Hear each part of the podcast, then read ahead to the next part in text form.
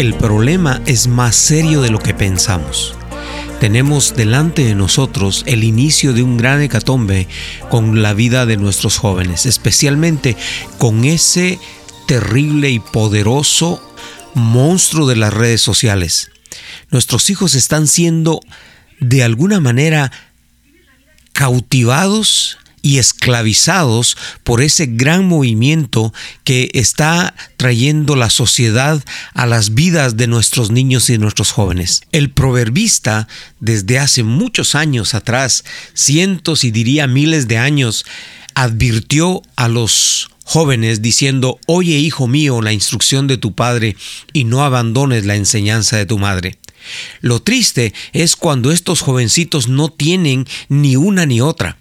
Cuando nosotros los padres estamos más despistados y estamos entretenidos en trabajar y en traer, en proveer y muchas veces en eh, creer que de la manera que estamos haciéndolo con el materialismo, el consumismo, trayéndolo a nuestra casa, estamos llenando el vacío de nuestros hijos. Pero ellos necesitan atención. Definitivamente la atención más importante que ellos les surge ahora es que mamá y papá vuelvan a restablecer el altar familiar en el que puedan platicar, que pueda haber confianza. No se trata de ser amigos como algunos piensan, se trata de ser padres, instructores, nutridores que necesitan...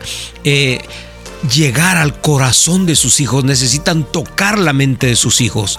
Es una avalancha terrible de mala información y de deformación que todos esos movimientos sociales están teniendo y trayendo sobre nuestros hijos.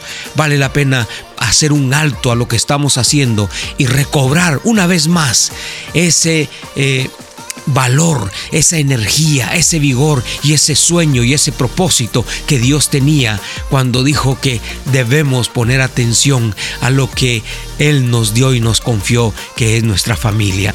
No pierda más el tiempo, hagámoslo ahora.